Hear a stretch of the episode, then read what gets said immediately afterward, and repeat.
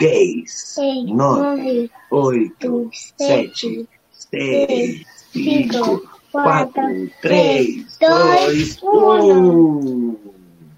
É isso aí, galera. Sejam bem-vindos a mais uma edição do Conexão Wrestling. Um abraço. Beijo, Tabata. Beijo, meu irmão. Como é que você está? Tudo jóia? Bem, graças a Deus. Já sabe, Irã, uma vez mais agradecido por estar aqui. Vivo, vivinho, vivinho. Esse é o mais importante. Muito obrigado, meus caipirinhos do Brasil, do México e do mundo. Uma vez estar aqui com nós no Conexão Wrestling, no PLL, com o meu irmão Irã e com o seu servidor Subir. Irã, quem a gente tem aí esperando nós agora? É isso aí, galera. Vamos sem mais demoras aqui, uh, porque o convidado hoje foi bastante aguardado pela galera, né? Todo mundo já está entrando aí no chat, participando, agradecendo a galera aí. É... Esse cara nasceu na cidade do México, tem 35 anos, 12 anos de experiência na luta livre e já, já se chamou Zyrus, Dark Dragon, Pentagon Jr., e hoje conhecido como Penta El Zero M, o Zero Miedo. Hoje o PLL, o Conexão, olha só, já vou confundindo os programas tudo.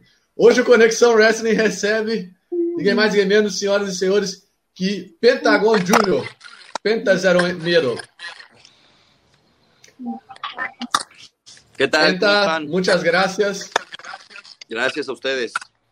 No, gracias a ti por este tiempo, por ese momento que puedes disponerte en tu vida, con tu familia y todo, y nos puedas estar con nosotros en la Conexión Wesley. Para mí es un, ahora sí que te lo agradezco mucho, mucho, mucho por esa oportunidad de nosotros. No, muchas gracias a ustedes y bueno, aquí estamos para, para toda la gente de, de Brasil, lo que quieran preguntarme. Gracias. Vamos lá, galera. Ele falou que não pega nada, que para toda a galera do Brasil e a gente pode perguntar. Vamos lá. É isso aí, galera. Só avisando que o pessoal que está no Instagram não está ouvindo o áudio do resto da galera. Por quê? Nós tivemos um problema hoje e não deu para colocar o áudio de todo mundo no Instagram. Então, quem está no Instagram, já pula agora para o youtube.com.br portal da luta livre ou facebook.com.br portal da luta livre. Ok? Porque hoje a gente vai ficar sem áudio aqui no Instagram, infelizmente por problemas técnicos de hoje. É... Primeramente, muchas gracias, Penta, por su, su, tiempo, por estar aquí hablando con los fanáticos de Brasil. Y muchas gracias por, por la atención. No, gracias a ustedes, lo vuelvo a repetir y muy contento de que mi amigo Zumbi me haya invitado a, a esta entrevista. Eh, yo sé que eh, a, a, través de mis redes sociales hemos recibido muchos mensajes de gente de Brasil y bueno, yo creo que esta fue la mejor manera de poder eh, intervenir algo con ellos a través de su programa. Muchas gracias. No, gracias a ti. Gracias a ti. Sem tomar mais tempo, é, vamos começar. É, Penta, primeiramente, é, como foram seus anos pré-lucha libre? Como foi o pequeno Pentágono? Eh, Era, era, un chico muy, muy agitado o más tranquilo? No, siempre fue un niño muy, muy inquieto, muy, muy travieso. Eh, desde niño, aquí en México, eh, tú sabes, o bueno, Zumbi, que ahora vive aquí, él, él sabe que aquí la lucha libre es como religión, como cultura. Y yo desde niño, a mis 6, 7 años, mi papá me llevaba a una arena cerca de donde vivíamos. Y bueno, desde ahí yo quedé enamorado de la lucha libre. Eh, no tenía un, como que yo quería ser luchador, pero siempre me llamó la atención mucho. Ah, fue hasta mis 15 años que decidí empezar a entrenar lucha libre, pero de niño yo y, mi hermano Fénix eh, nos llevamos seis años de diferencia. Eh, conforme fuimos creciendo, pues fuimos adoptando más el amor por la lucha libre. Eh, nos acabamos camas de mis papás, camas que nos compraban. En todos lados queríamos jugar lucha libre, rompíamos todo a nuestro paso. Y bueno, hoy gracias a Dios todo ese entrenamiento en casa sirvió para que después pudiéramos entrar a un verdadero gimnasio de lucha libre y, empezar nuestra carrera luchística. Uau, uau, Caipirinho, para vocês verem, desde 6, 6, 7 anos, ele já começou desde pequenininho, como ele mesmo falou, muito traveiro. Então, o contato dele foi depois, quase 15 anos da luta livre, ele sempre, como a, a cultura mexicana, é, agora sim, que é, religião, como ele quase, quase falou aqui, é, é, desde pequenininho ele teve esse acompanhamento, um moleque muito traveiro, agora sim que nessa parte de meio rebelde, de quebrar cama da mãe, móveis da mãe, muitas camas, então, hum, agora, como as pessoas falam, é um menino muito, muito alegre, né? Ele e o irmão dele. É, e aí a gente vai lá, vai lá, Irã. É, isso aí. É, primeiramente, me gustaría saber también quién fueron sus maestros en la lucha libre. Correcto. Mi primer maestro se llama Pequeño Black Shadow, el mini de Black Shadow. Posteriormente, mi profesor Cuchillo, en paz descanse. Después de Cuchillo fue Skyde, que fue con el que mayor parte entrenamos. Posteriormente de Skyde entrené en la Arena México con Tony Salazar. Y último fue el Apache. En paz descanse también. Ellos son mis cinco maestros. Uau, esse de tradução, galera, né? O mestre dele, ele já deu todos os nomes dele aí. Vai lá, Ira. Só uh, pedir pra galera, reafirmando a galera aí que não tá ouvindo, não se escute por Instagram, porque Instagram tuve um problema técnico. Regrese a Facebook ou YouTube para que estão escutando por Instagram, ok? Eh, Penta, tú iniciaste tu, uh, usted iniciaste tu carrera como Zairus. Correcto. ¿Cómo fueron estos años, uh, las dificultades de iniciar su carrera y todo?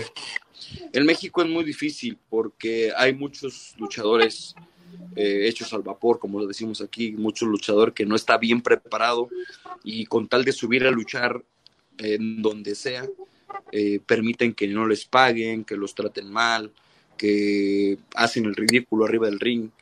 Y como también hay promotores malos que aceptan que este tipo de luchadores debuten, porque pues no le van a pagar y se van a ahorrar mucho dinero en gastos. Parece historia brasileña. Sí. Continúa, perdón. Y cuando se me da eh, la oportunidad de empezar con mi propio personaje, que fue Cyrus, pues el trabajo era muy poquito, porque en la Arena López Mateos había mil luchadores, en Naucalpan había otros mil luchadores, que eran como las arenas chicas, pero a las que tú, por donde tendrías que empezar para ser profesional.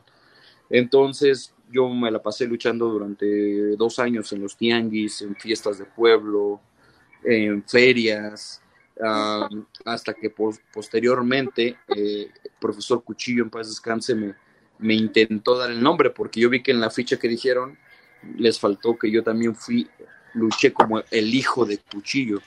Y de ahí fue cuando yo entré a la Arena México como hijo de Cuchillo. Pero en la Arena México, pues, como muchos sabemos, eh, es muy difícil llegar desde abajo hasta arriba. Entonces decidí irme con el Apache y fue cuando me hicieron mi prueba a AAA y cuando empecé como Dark Dragon en AAA. Ok. Vale. Eh, cuando, cuando llegas a AAA, uh, primeramente haces un Dark Match. Sí. Donde, donde estaba usted Pesadilla a un lado, eh, lo, lo, otro, Konami y tu hermano como Fénix, como Máscara Oriental a, ayer.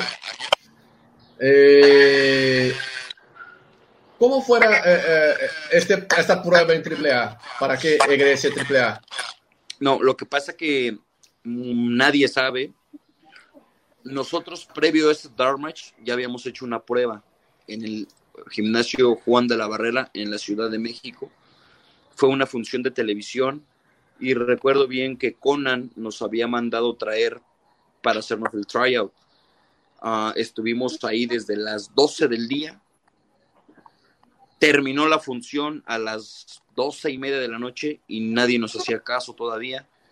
Dieron la una de la mañana y yo ya, yo y mi hermano ya nos, nos, nos regresábamos a casa porque pues no, nunca nos dieron oportunidad.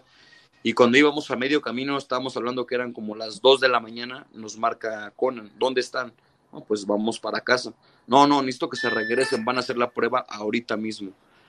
Tuvimos que regresar desde las 12 del día que no habíamos comido nada hasta las 2 de la mañana que no sé por qué a esa hora pudieron hacernos la prueba. Estaba Dorian, la licenciada, el licenciado Joaquín Roldán, en paz descanse, Conan y el staff nada más. Eh, el ring no tenía cuerdas porque ya las habían quitado y así solo pusieron, medio las pusieron y dijeron, dijo Conan, tienen cinco minutos para hacer lo mejor que sepan hacer y aquí van a decidir si se quedan o se van.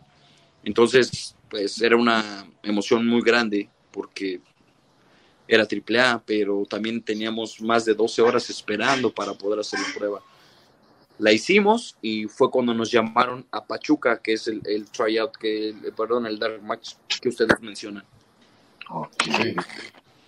Uau. É... Agora, mais deixa eu explicar um pedacinho desse para a galera, né? De, de, você poder ficar dentro de um lugar esperando uma oportunidade, onde o Conan fala, não, para aí que a gente vai mostrar para vocês, a galera, e mostrar o trabalho seu para eles, para eles poderem responder. Aí você fica desde o meio-dia todo dia sem comer nada, esperando. Termina a porra da função, termina meia-noite, espera os caras até uma da manhã para poder se ver tem alguma coisa. Normalmente já passou mais de uma hora, já terminou, vamos embora, né? Pega o caminho, não sei quanto tempo de caminho, já quase duas, duas e meia da manhã, os caras falam, não sabe o que, o Conan fala, sabe que volta aí, porque tava o senhor Rodrigo descansa em paz, Dorian, a senhora licenciada, e Conan e a parte do Estado, né, imagina, e teve, literalmente, quase não tinha as cordas do ringue, os caras nada mais aí apertaram mais ou menos para poder fazer, tinha cinco minutos, mostra aí o que vocês sabem, e vambora, mas, como ele falou, né, é, era, era o sonho, era coisas assim, mas também eles não tinham comido de qualquer forma durante tanto tempo, né? Então, para a galera ver que só o comecinho aí já foi um, bem difícil, né? Vai lá, Ana. É, em tu chegada a AAA, é, incorporaste logo Dark Dragon e este personagem te levou até 2012. E cuando uh, AAA decide encarnar a Pentagon Jr. en usted. Eh, ¿Cómo fue ese inicio como Pentagon Jr., visto que Pentagon ya era un personaje que ya existía, ya tenía una historia, no tan grande cuando tú la, la, la hiciste, pero ya tenía, ya, ya, existía un Pentagon. ¿Cómo fue esto para usted? En 2012, 2011 creo, AAA hace un tipo tryout para encontrar un nuevo abismo negro, donde muchos participamos, entre ellos estaba Eterno, estaba uh, Pirata Morgan, hijo, estaba... Mm, no me recuerdo otros, pero en, eso estaba yo. Eh, y yo gané, precisamente yo gané ese, ese tryout. Lo hicieron como un torneo que nunca salió al aire, pero que se suponía iba a salir al aire yo como Dark Dragon gané ese torneo. Después no supe qué pasó porque, porque ya no se hizo el proyecto de Abismo Negro Junior en ese momento, estoy hablando de 2012. Y posteriormente, como al medio año, me, llaman y me dicen que si me interesara, eh, iba a llegar Samurai del Sol a AAA, ¿recuerdas, Zumbi?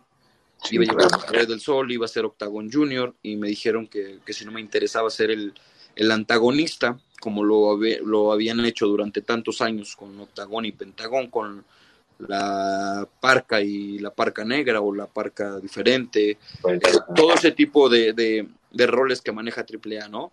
Eh, yo dije que sí, en, en, un principio dije sí, pues tú sabes, cuando estás en una empresa lo que buscas son oportunidades y yo no iba a desaprovechar esta, ¿no? Aunque todo el mundo me decía, que era un personaje que estaba maldito, que era un hombre que estaba muy quemado, que nadie iba a creer en mí, que pues Samuel del Sol todos sabemos la calidad que tiene, es un gran amigo mío también, un gran luchador, y básicamente él iba a ser el que iba a lucir siempre, ¿no? Entonces, a raíz de eso lo pensé mucho tiempo. A final de cuentas decidí que sí, con una sola condición, que me dejaran hacerle los cambios que yo quisiera al personaje, tanto luchísticamente como en imagen, y Dorian aceptó e o resultado disso é lo... Opa! Opa, Tive, acho que tivemos um aí, problema com mas ele tá aqui. bom. Tá bem, é, até que ele volta aí, eu, eu vou explicar um pouquinho pra galera. É, tá- já tá voltando aqui, peraí. já tá voltando já? Opa, já, já de regresso. É, vou explicar um pouquinho aí, né, a parte, como ele falou, né, para quem muitos não conhecem, uh, Samuel Sol Calisto, não, ah, hoje em WWE, é, era dois, como a parte da empresa AAA tem costume de fazer essas coisas, né? Como a parca, a parca negra, é, no caso dele, que é a rivalidade de antes, que era de Octagon e Pentagon, nesse, essa época o Samurai de Sol justamente vinha para ser o, o Pentagon, o, o, o Octagon Júnior, e eu lembro muito bem desse tempo que ele deu, antes de pouco tempo antes disso, ele deu um mortal, acho que da, da terceira corda, ele caiu de cabeça em DTU, ele abriu a cabeça com uma cachada desse tamanho assim na cabeça do Samurai de Sol. E, e ele fala que muitos não acreditaram, como ele muitos falam, né? O personagem ele estava um pouquinho queimadinho, né? Ele falou, ele pensou muito, porque queira ou não, é, ele, ele, ia, ele ia dar muito mais atenção pro, pro, pro Octagon do que para o Pentagon. Mas ele falou assim: eu posso aceitar isso, só que eu aceito só com uma condição. Se vocês mesmo deixarem, eu possa dar essa mudança no visual do personagem e dar essa mudança no estilo lutístico, porque nessa época então ele já tinha feito um tryout para ser o Abismo Negro Júnior e por X razões não passou até poder chegar a esse ponto de ser o Pentagon. Vai lá, então. Eh, luego tú inicia como Pentagón, eh, usted inicia como Pentagón, pero hace los cambios que como AAA hubiera usted mismo hablado que, que te prometiera que tenía libertad. Y esto ha llevado el personaje a otro nivel, lo creo. En mi parte, de, de, de mi parte como fanático, he visto que ha llevado eh, este personaje a otro nivel. Y luego, este, tú se, usted ya, ya se une a los perros de mal junto a los otros que ya componen las, los perros del mal. Y se viene el proyecto de lucha underground, donde usted es, un, un, de, a, mi, a mi opinión, los más importantes mexicanos que estaban ya, ¿sí?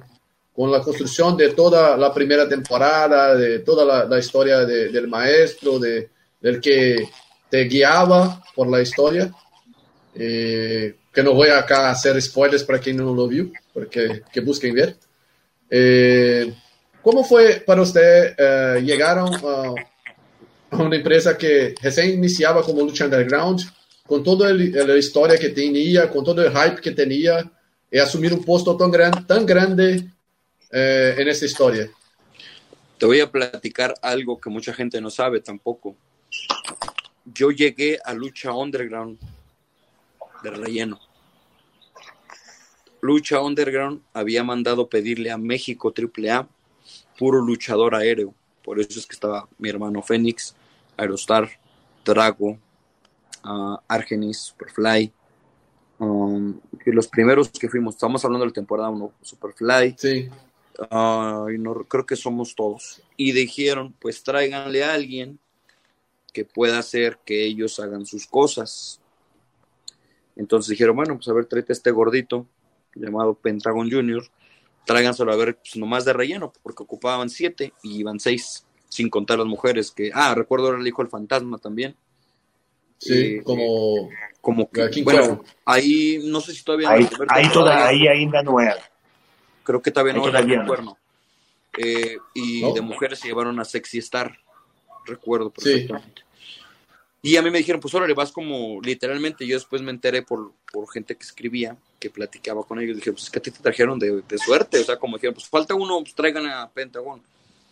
Y llegué, y literalmente la primera temporada yo no tuve, eh, yo me fui ganando el protagonismo lucha a lucha, porque el promotor, el escritor que después se convirtió en un gran amigo de todos los mexicanos, que se llamaba Chris de Joseph, creo que hoy escribe para WWE, si no mal recuerdo, eh, él empezaba a escribir conforme iba viendo las luchas. O sea, sí había una estructura para cada luchador, pero no estaba terminada la historia. Cuando nosotros, por temas de visa, Drago, mi hermano y yo llegamos tarde a las grabaciones, creo que llegamos una semana después o dos semanas de haber iniciado el programa.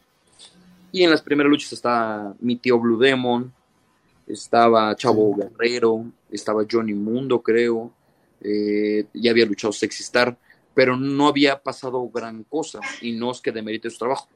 Cuando nosotros llegamos, nos meten en un three-way dance, que es el que está muy famoso en internet, que era Drago contra Fénix contra mí. Nosotros veníamos luchando un, un estilo totalmente distinto al, al que se podía ver en esos entonces en Estados Unidos.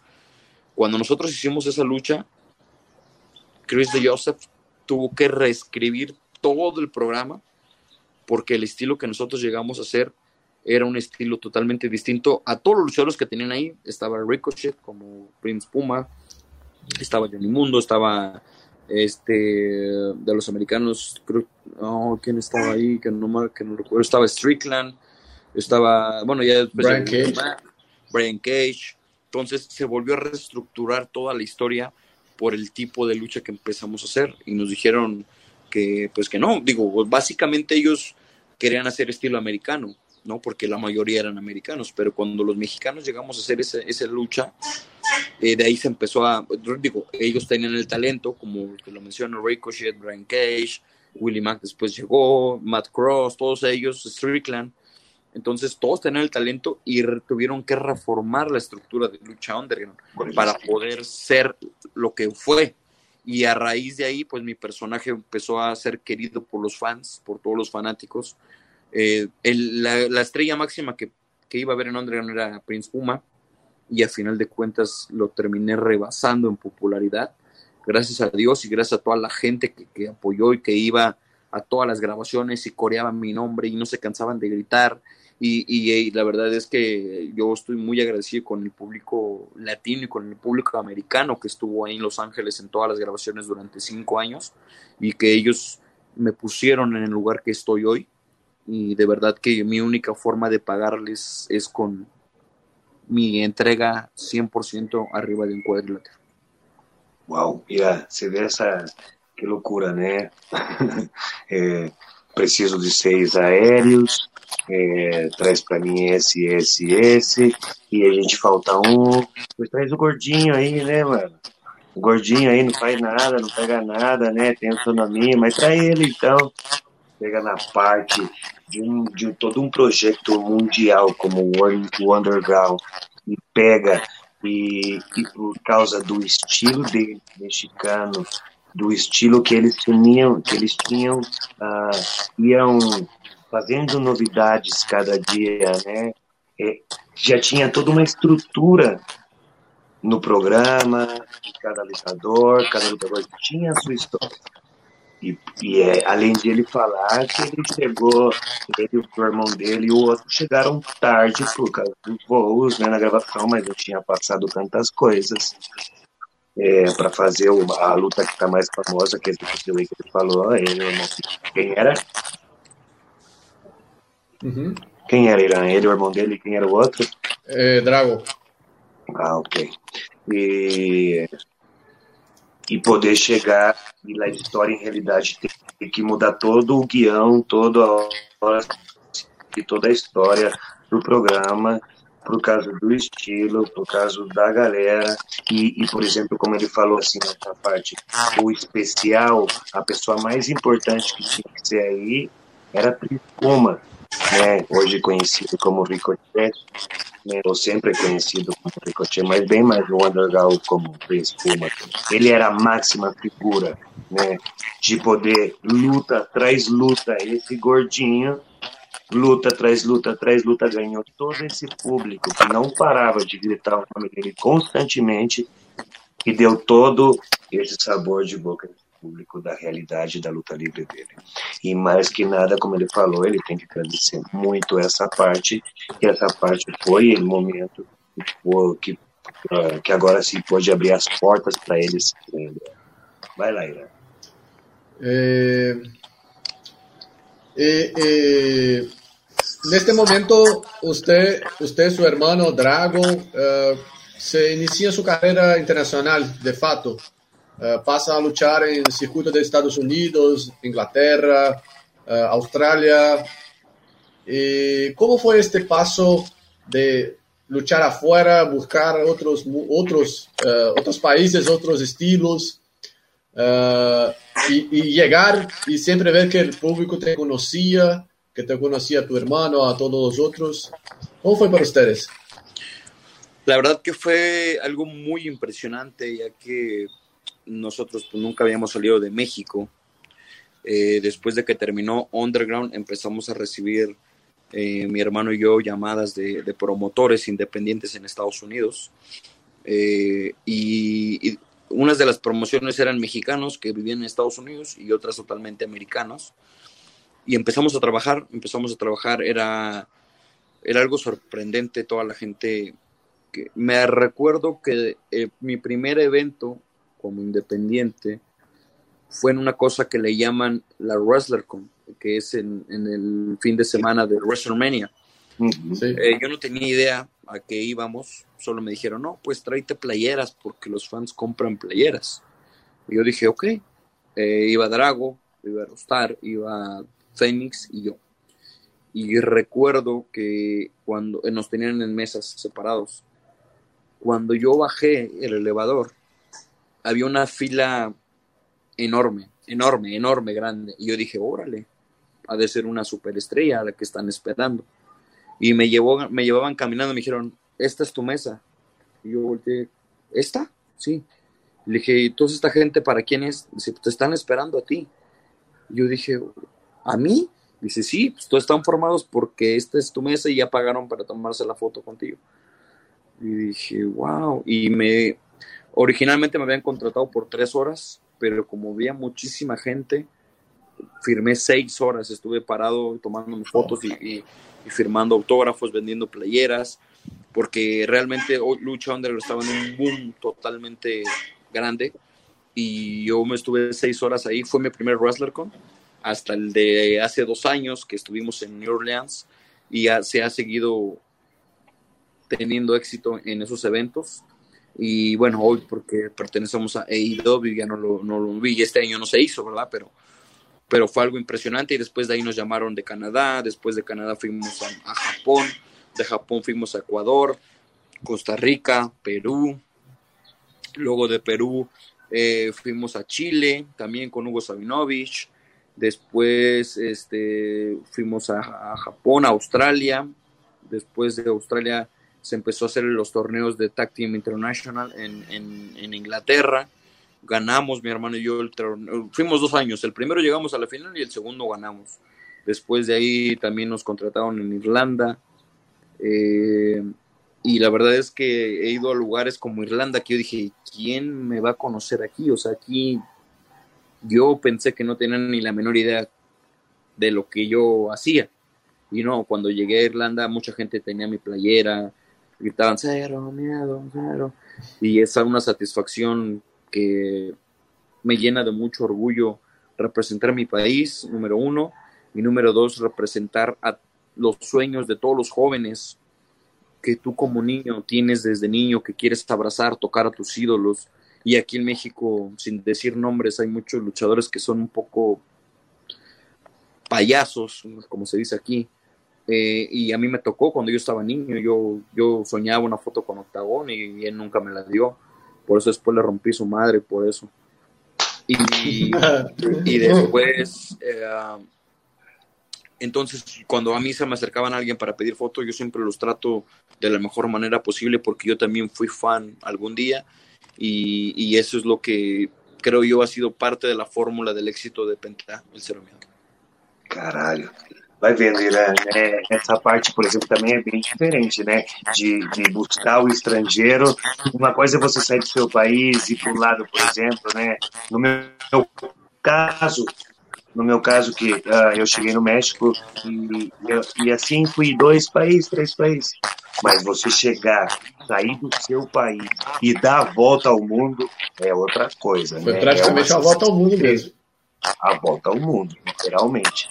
E, e pegar, como ele falou assim nessa parte, né, de ser, sair primeira vez independente da luta livre, o primeiro evento dele que foi a UFLCOM, e, e chegar, abaixar no elevador, né, ver uma fila enorme, sem fim, falar assim, caralho, quem é essa estrela que tá aí, né, quem é esse superstar, né, e vai chegando em muitas mesas e fala assim, essa é a sua mesa, qual mesa é essa?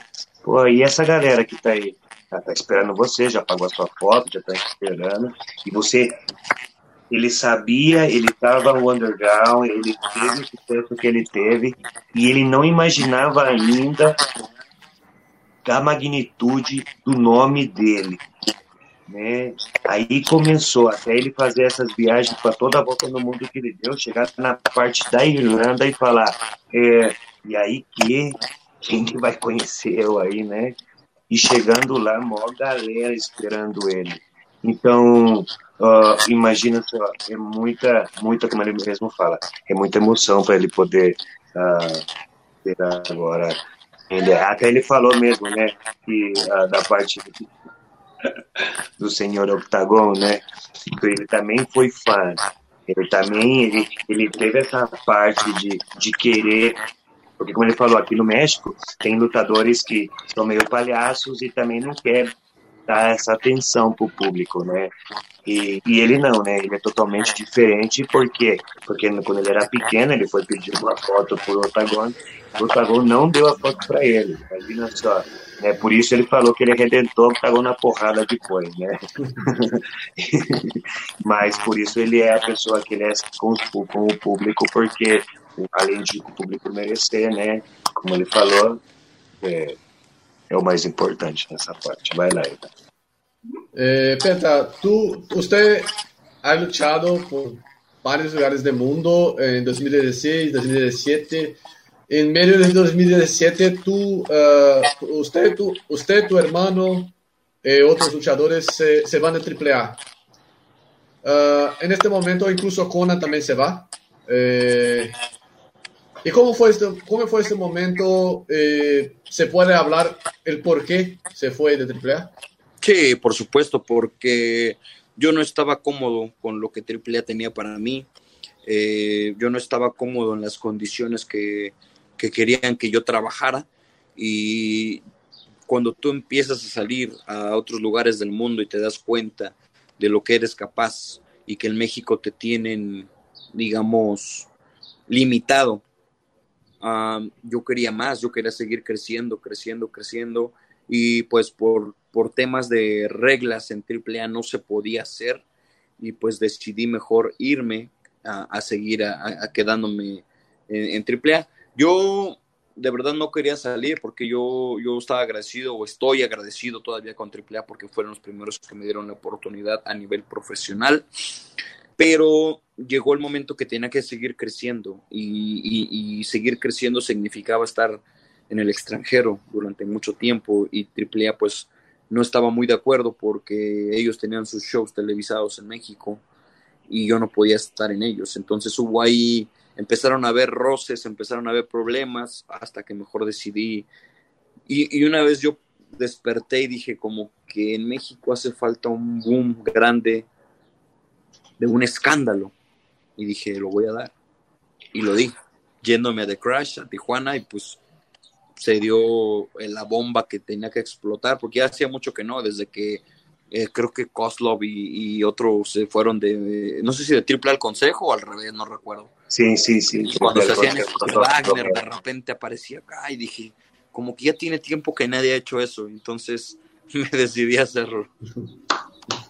Isso também é incrível também, né, Imagina só é. como ela parte de, de, sair, como ele falou, literalmente, ele porque ele saiu, porque ele saiu de AAA, foi porque ele não estava contente. Ele não estava de, de, agora assim, que de acordo com, com as normas.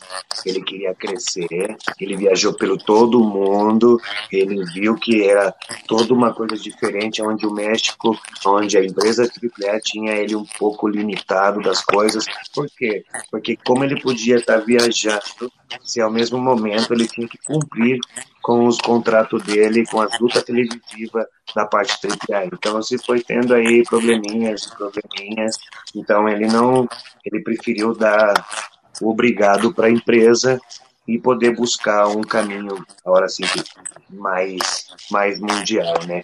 E como ele falou, né, é, fazia muito tempo que não tinha um boom de notícias nessa época tinha o Rock Romero e o Kozlov, que estavam na AAA e foram para a CMLL, mas deu um boomzinho, né? Outro aí também deu outro boomzinho. Ele acordou um dia e falou assim: por que não a gente também não dá um boomzinho?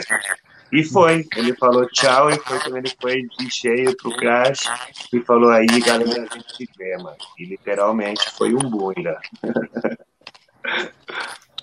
Eh, usted, usted y tu hermano, eh, los otros que hicieron el boom, eh, se llevaron Crash a otro nivel.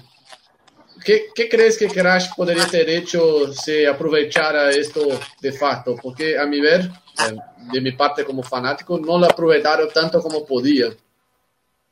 Sí, de Crash hubo un momento que tenía, yo creo que mejor roster que el Consejo y que AAA estaba Alberto el Patrón, estaba Rey Misterio, estaba mi hermano, estaba Daga, estaba Garza, estaba La Máscara, estaba Máximo, eh, estaba... ¿Quién más? ¿Quién más? Así de, de, nombres grandes. Uh, venía muchos americanos que hoy están en WWE, como venía Cage, venía Willie Mack, venía este los, oh, los dos, dos este muitos, muitos internacional, né? Muitos como muchos, venían, venían, muchas, muchas. Mecha Wolf también. Mecha Wolf, Bestia, Damián, Nicho, estaba Conan en, eh, en backstage en este, diciendo todo. Este, hubo, hubo, mucho, mucho talento. Eh, quizá no se dio la oportunidad de, de, de llegar a una televisora. Eh, la, verdad es que el promotor de The Crash es una buena persona, es este, junto con Conan hacían maravillas, la verdad, eh, juntaban los dos talentos y bueno, era algo increíble, el vestidor era muy, muy amigable y después empezó a haber eh, problemas también, ¿no? En cuestión de, directivas, se empezaron a ir a unos, otros se regresaron a AAA, otros fueron por allá. Y ya después fue cuando decidimos nosotros emprender el camino a AEW, pero por, por parte de AEW tenían alianza con AAA, entonces tuvimos que tomar la decisión de, alejarnos un, tiempo de, de, The Crash, pero yo creo que The Crash tuvo un gran momento, pero faltó algo para poder llegar a, a ser la tercera o una de las dos principales empresas de lucha libre en México. Wow. Uh, so, solo uh, hablar un, un, comentario que de, de mi parte lo, lo, que ha hecho de Crash no tan grande es que, por ejemplo, acá en Brasil no se veía nada de The Crash, a no ser noticias, no se veía luchas. Incluso hablamos uh, en entrevista, dos entrevistas atrás con Chris James, una brasileña que luchó allá también. Sí, también estuvo allá eh, aquí. Sí, eh, eh, ella habló lo mismo, que se daba bastante grandes luchas, buenas luchas, pero no, no, no había donde ver, solo en, en el gimnasio. É correto. Claro, pode ser essa grande parte também pela parte da publicidade, como ele mesmo falou, né? Tuvo grandes nomes, muitos nomes da empresa, né?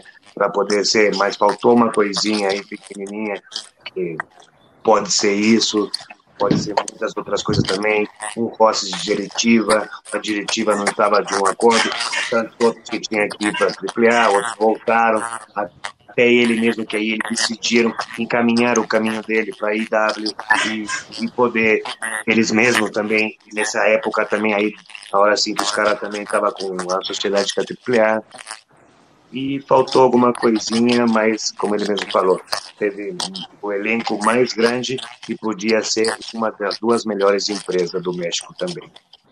Vai lá, Ira. É, é, de, de, de, de, de AEW. ¿Cómo fue el acercamiento? Tú, usted, usted, tu hermano, ya tenía un gran nombre como tanto solos cuanto como Lucha Brothers. Eh, se llevaban mucha, mucha, uh, mucho uh, boom de todas las empresas que llegaron. Tanto cuando uh, tuve noticias que vinieron a Chile y a Perú, se fue un suceso increíble. tanto aquí en nuestra área más abajo, cuanto por todo el resto del mundo. ¿Cómo llegó AEW? Eh, les dice, les dice venga a luchar con nosotros y todo más. ¿Cómo fue esto? Nosotros, el primer acercamiento que supimos que iba a existir una nueva empresa, no sabíamos el nombre, se da a través de los John Box. Eh, los John Box, como saben ustedes, en, en PWG, en Los Ángeles, en, en, todos los torneos bolas que estuvimos, y tuvimos ahí por ahí, a ellos les quitamos el campeonato de parejas que tenía quién sabe cuántos años que no perdían. Eh, les empezó a gustar mucho luchar contra nosotros y como tú sabes, ellos son parte de AEW en cuestión de dirección. Eh, nos dijeron que en esos entonces también hubo por ahí rumores de que nos íbamos a WWE, mi hermano y yo, pero nunca hubo algo concreto, o sea, simplemente fueron rumores, eh, por ahí nos andaban viendo el, visor de ellos y como que preguntaban y no, y los John nos dijeron que, que nos esperáramos, que, que muy pronto iba a haber una gran sorpresa y bueno, ya después fue cuando nos y se hizo el, all-in, el primer all-in, y de ahí supimos lo que ya todo el mundo sabe, ¿no? Entonces, eh, ese día yo, ya ven que yo luché contra Kenny Omega, mano a mano, y luego mi hermano estuvo en la de Rey Misterio, Bandido, y en contra de John Box y, y Bushi y todas esas, esas grandes estrellas y bueno, de ahí fue cuando pues ya, ya literalmente ahí empezamos a pertenecer a AEW ya después se anunció que la empresa se fundaba como una empresa y bueno, ya después de ahí ya nos quedamos a, a trabajar con ellos. É, isso daí, né? Também tem, tem, que ter tradução nessa parte que ele falou, né? A, a entrada dele na parte da IW foi, foi muito fácil, né? Através de rumores e rumores que eles iam para a WWE, né? De muitos locais, de muitas partes, mas pelo, pela amizade, pelo, por vários combates por todo mundo, por Los Angeles, como muitos conhecem, na, na cidade de, de, dos campeonatos bola, onde eles participaram muitas vezes, que eles mesmo tiraram o campeonato dos John Bookers, uh, muito tempo que eles tinham, né? E, como vocês, como a gente sabe, os brasileiros sabemos, ele faz parte, além da, do elenco da, da IW, ele também faz parte da direção também, né?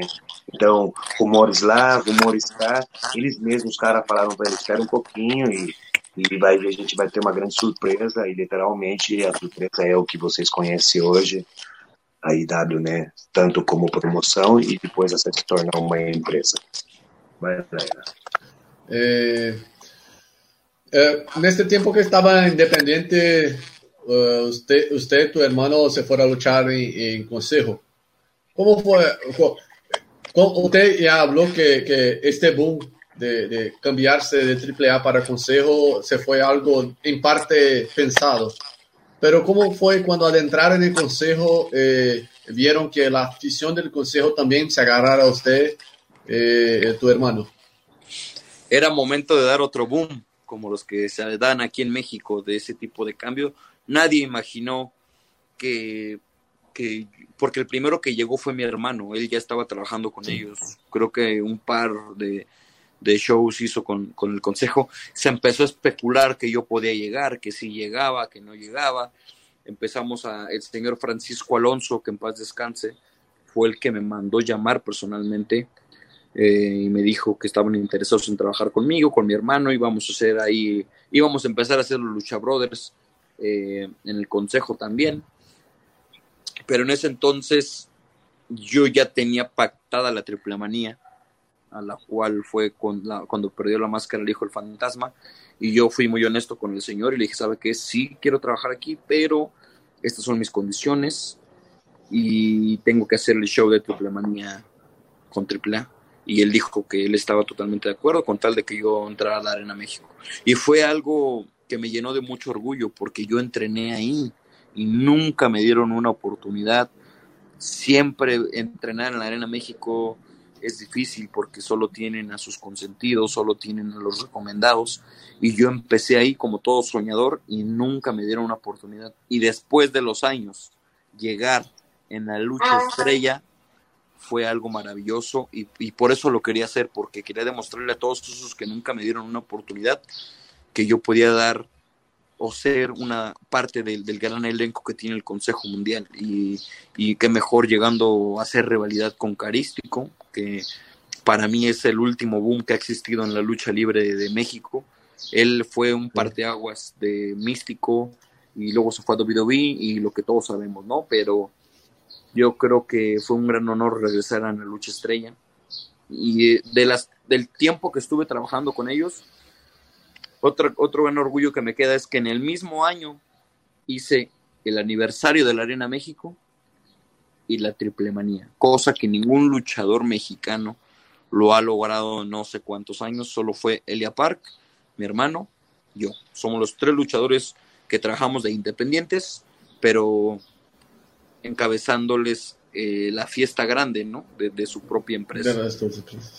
Uau, caralho, e além de, além de ele falar essa parte, era ele mesmo, além de ele falar, cumprir um sonho, né, meu, de entrar na México, mas além de ele cumprir um sonho e calar bocas de muitos, cara, o próprio, né, que descansa em paz, né, o próprio Paco Alonso, dono da Arena México, foi quem chamou ele, né, então isso é, é. outra coisa ainda, né, como, como ele, ele, ele chega a falar, uh, ninguém acreditava nele. Ele treinou muito tempo aí, né?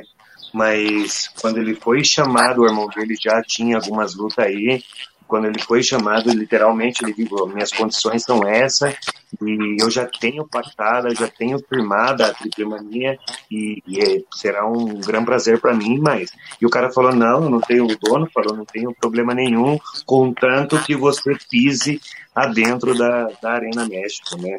E, e literalmente foi assim, como ele mesmo falou, não existe muitos mexicanos, como ele mesmo falou, são três, ele, o irmão dele, ele a parte que também estuvo com Sim. nós aqui na Conexão Oeste, e teve a oportunidade de fazer um protagonismo é, nos dois eventos no ano maiores de luta livre, das duas maiores, maiores empresas de luta livre. Triple Mania e o aniversário do Conselho Mundial de Luta Livre. Cara. Era, era, era a minha próxima pergunta, mas ele já quebrou, então não tem problema. era uma pergunta. Mas ele... la, la, pregunta sobre el aniversario y el Triple Manía iba a ser la siguiente, pero ya, ya la respondiste de pronto. que bom, porque aí ele viu uma história para poder chegar onde você queria ser Sim. escutado, né? Eh, eh, solo, ah, eh, usted, ustedes, ustedes han llegado en diversas empresas por el mundo. Creo que hay pocas que no, no han llegado, las grandes. Eh, tú, ustedes también tuvieron una pasaje por Impact Wrestling. Incluso uh, en esta pasaje creo que se tuviera, se tuve algunos programas que se salieron en Brasil por Impact. Uh, ¿Y cómo fue la experiencia de una empresa americana con el tamaño que es Impact, con todo uh, el público que se lleva? Muy contentos. Eh, nuestro paso por Impact fue algo que disfrutamos, como cada uno de los de las empresas que nos abrió sus puertas. Impact eh, hizo un gran trabajo con nosotros, nosotros hicimos un gran trabajo con ellos. Eh, trabajamos siempre muy contentos de la mano de, de Scott Demore Um, dimos grandes luchas. Ahí, ahí se hizo la rivalidad en contra de los LEX, que para mí fue de las mejores rivalidades contra ellos. Eh, a Sammy Callahan le quité la cabellera. Eh, fue mi paso por Impact me gustó mucho, la verdad, de todo, todo el equipo de Impact, tanto escritores como directivos, camarógrafos, luchadores, siempre fueron muy profesionales con nosotros. y solamente tengo palabras de agradecimiento para Impact Wrestling. É, galera, também sem tradução. Vai lá, Ira. Não precisa. É, vou buscar uma pergunta de um fã que, que incluso sempre está, está participando com nós acá. Sí. Eh, gostaria de saber como foi eh, casi perder a máscara duas vezes. Eh, uma que recuerda ella es con John Moxley y la otra no recordaba con quién fuera, pero se casi perdió la máscara. Eh, ¿Cómo fue para usted? No la perdí, es... Eh, um, ellos lo Quase, hacen- digo casi. Casi, casi. Ah, Sí, sí, sí. Eh, recuerdo contra Joe Moxley, esa lucha, yo iba, yo tenía el control de la lucha, estaba a punto de ganar y él pues me arrebató la máscara para poderme hacer un castigo, pero es parte del, es parte del juego, es parte de, de la magia que, que envuelve en la lucha libre o, o wrestling. Al final de cuentas es el mismo idioma, es, es el mismo idioma universal de, de la magia que pasa arriba del cuadrilátero, ¿no? Y como eso eh, eh, en la misma escalera de la muerte contra los John Box también me quitó la máscara Matt Jackson arriba, es- estando en la hasta arriba de la máscara, punto jalar el cinto. Y bueno, es parte del juego, es parte de, de esta maravillosa entrega de ambos luchadores y, y muy contento y eso hace más especial este bellísimo deporte, ¿no? Que, que pueda haber ese tipo de cosas y, y si eh, en algún momento cualquiera de los luchadores que mencionan está dispuesto a jugarse un máscara contra máscara conmigo, bienvenido. Entonces, Ó, ya, eu- bu- eu- ya busco. Eu esquivo essa, apareceu. Eu senti a pressão nos meus olhos, isso daí. es- É. es esto que a buscar ahora. Ah, É, eu un senti, eu senti uma pressão nessa, dos enmascarados que queiras apostar a máscara, senti essa pressão em mim. Pero, hermano, puede ser tú, puede ser mi hermano, puede ser quien sea. Ah, hermano, eu ah. agradeço muito. Eu ainda quero quedar um pouco mais com minha máscara. E eu agra- eu agradeço muito a oportunidade. Um dia, um dia.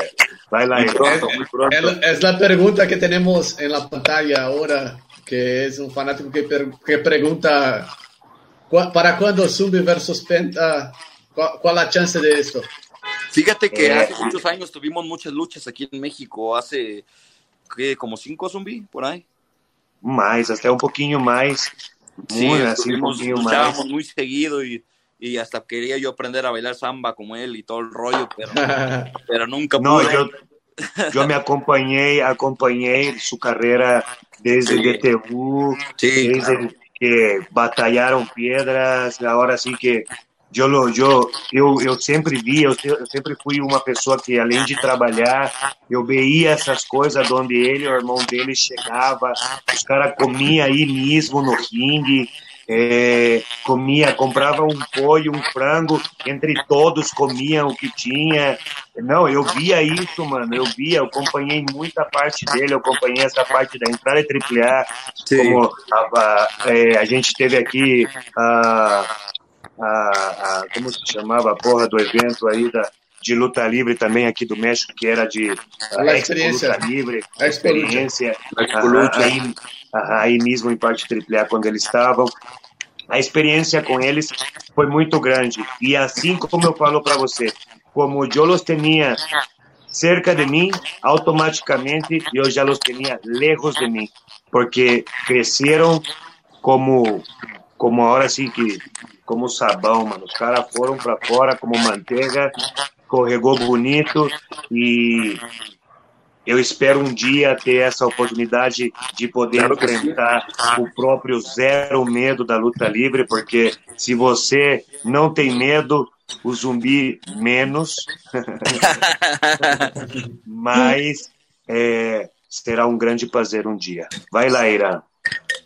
Eh, Penta, ah, Sí. me gustaría hacer unas preguntas de opinión, ¿tá? que usted va a responderte, responderlas como, como tú te sientes, ¿ok? Sí. Con esto.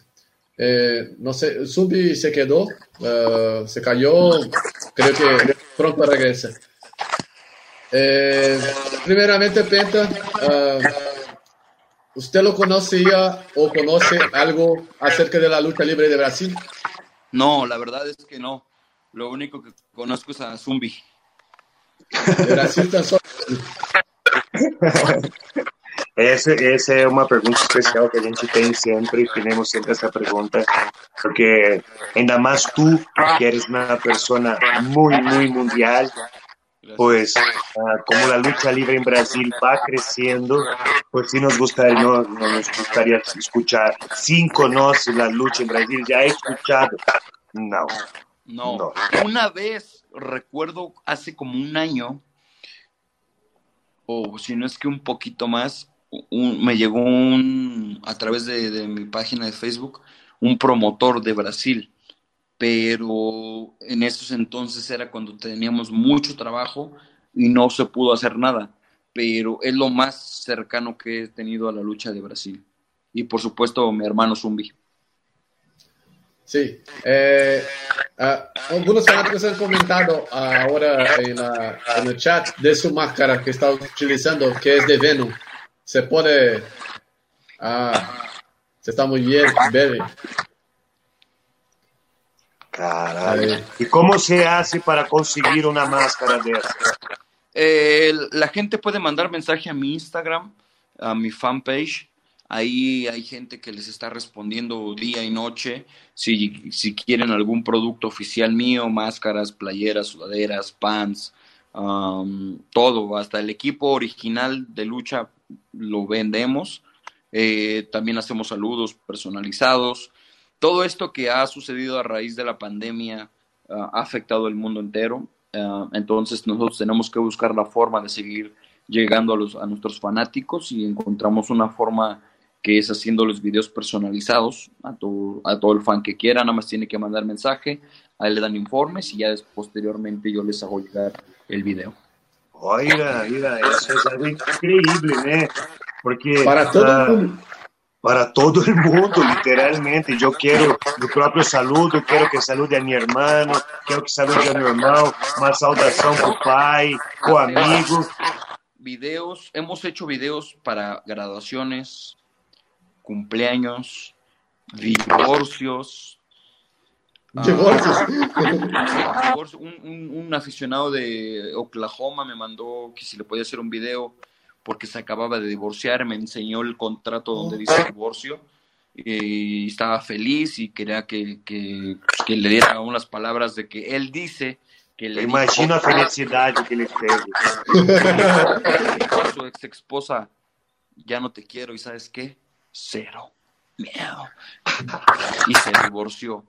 Entonces, me, me, han llegado también partes tristes que gente que, ha, que gracias a Dios ha vencido el cáncer, y que todo el tiempo en las quimioterapias decían cero miedo eh, y todo ese tipo de cosas que me llegan, me motivan mucho a seguir siendo mejor persona, a seguir siendo mejor luchador y, y por tanto yo trato de atender, es, es, es, imposible atender a todos porque son muchísimos los mensajes, pero trato de, de rescatar la mayoría y bueno, y siempre de, de, de contestar, ¿no? Todos los mensajes eh, para que no, no, no crean que los estoy ignorando. Então, bem, meus caipirinhos do Brasil, ou do mundo, mano. Se você quer uma máscara dessa que ele traz aí, do Venom, ou qualquer outro material, camiseta, short, calça, tênis, bonequinho, chaveiro, ele tem de tudo. E também a novidade do momento, como ele falou mesmo, né, os vídeos é, para assim, até para divórcio, né? Até, até para velório também, se você pedir, eu tenho certeza que eles fazem, né? né? Mas para aniversário, por irmão, porque eu tenho amigos também que falam assim, porra, mano, eu adoro o Zero Medo, né? Aí você vai, pá, entra em contato com a produção dele, você pega, contrata um vídeo, um vídeo, um videozinho dele falando e dá de presente pro amigo. Esse é um detalhe também que, como a gente vou, é, fala outra vez, é uma forma de lhe dar o amor pro fã, uma forma de seguir crescendo a luta livre, e é através dessas formas, Irã. Como eu falo, não é nada mais chegar, lutar, pegar, ir embora. Não, não, não. Tem todo esse trabalho. E agora mesmo, fora do quadrilátero, é a, a forma mais fácil para ele estar tá contato com os fãs dele de todo mundo. Caralho. Vai lá, Irã. Eh, otra, otra pregunta que me gustaría hacer, eh, ¿cuál es la importancia de hijo del perro aguayo para usted? Fue un gran amigo, fue una persona, fue de las primeras personas que confió en mí, eh, brindándome la oportunidad de entrar a Perros del Mal y siempre voy a estar agradecido con él. Eh, siempre, a pesar de que él siempre fue una gran estrella, siempre fue muy humilde y siempre trató de ayudar a, a los jóvenes talentos. Eso que fui um, de, fui um deles e era um cara excepcional. Eh, ¿cuál, cuál la próxima, ¿cuál es tu lucha del sueño? Del todo, una que, que, que puede decir de un luchador que está activo y otra de un luchador de todos los tiempos. Um, tengo muchas, pero activo, activo. Ah. Por el momento es, es difícil decirte un solo nombre porque tengo muchos. Pero de todos los tiempos me hubiera gustado luchar en contra de Eddie Guerrero. Wow. wow. ¿Te imaginas? Eddie versus Penta. Caralho, não, e ativo, né? Como ele falou, né? Ativo ele tem muitos. Sim, estamos escutando você, escutamos. Sim, você escuta. Sim. E é, ativos ele poderia falar muitos, como ele falou, é, caiu o celular dele. Sim. É, zero medo, mas não é zero coordenação, né, mano? Porra, mano. até caiu o celular. Vamos esperar o estatístico ele volta. Excepcional pessoa, um cara formidável, um cara incrível, uma pessoa que batalhou muito também para chegar onde ele chegou. É, ele e o irmão dele, como eu falei para vocês, eu muita parte da minha carreira dentro da luta livre eu passei do lado deles. Meu momento por DTU, meu momento de passagem por AAA. É, eu vi voltou, como... Espera só um pouquinho, eu... vou colocar de volta aqui. Listo. Listo. Já, já. Está listo. Yo, yo, yo dije, yo dije, ¿es cero miedo o cero coordinación? No, cero conexión. Baila, Ira. Eh, Penta, eh, de todos los tiempos hablar de Eddie Guerrero. Sí. Eh, si se, de mi parte me ha quedado un poco encantado por eso, por pensar que ¿Cuán grande sería tener una lucha como esta, usted y Eddie, a dar el máximo? Sería increíble. Claro. Yo también. Yo creo que todo ese fanático, yo creo que sería algo inolvidable. Mi hermano, mi hermano, Penta Zero Mil. Te lo agradezco. Gracias a ustedes de corazón. Gracias por la oportunidad y gracias por darme este tiempo. Gracias por tu amistad. Te agradezco mucho. Deus abençoe, Deus te bendiga muito a ti, a tu família e a todos tus projetos. Hoy y siempre, hermano. Te lo agradezco de corazón, mucho, mucho, mucho. Vai lá, Ira. Eh, ya vamos llegando al final del programa. Eh, muchas gracias, Penta, por estar con nosotros, por darle este momento, por hablar de todo que preguntamos. No hay quejado de nadie. Muchas gracias. Gracias eh, Gostaria primeiramente só de lembrar a galera que tá ligada aí no Conexão Wrestling que segunda-feira vai ter edição do Conexão Wrestling, dia 13. Claro. Nós vamos nós vamos receber este senhor que vai aparecer aqui na tela. Ó. Blue Diamond Jr. Blue Diamond Jr., el, el heredero de la leyenda de, de, de, Azul, estará con nosotros acá en Conexión Wrestling. Entonces no se nos pierda, va a estar increíble. Uh, ¿qué, tal te llevas, ¿Qué tal te llevas con el Blue Demon, Pentagon? Eh, es mi tío, él me dice sobrino de cariño. Eh, ¿Ah, sí?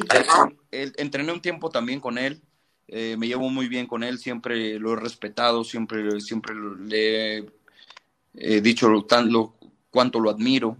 Eh, es una gran leyenda mexicana, y, pero también no descarto en tener alguna rivalidad con él, no me da miedo en contra de él y, y bueno, ya más adelante esperemos que ahora que se reactive todo, poder enfrentarlo una vez más. He luchado un par de veces con él, pero, pero sí me gustaría algo más en serio.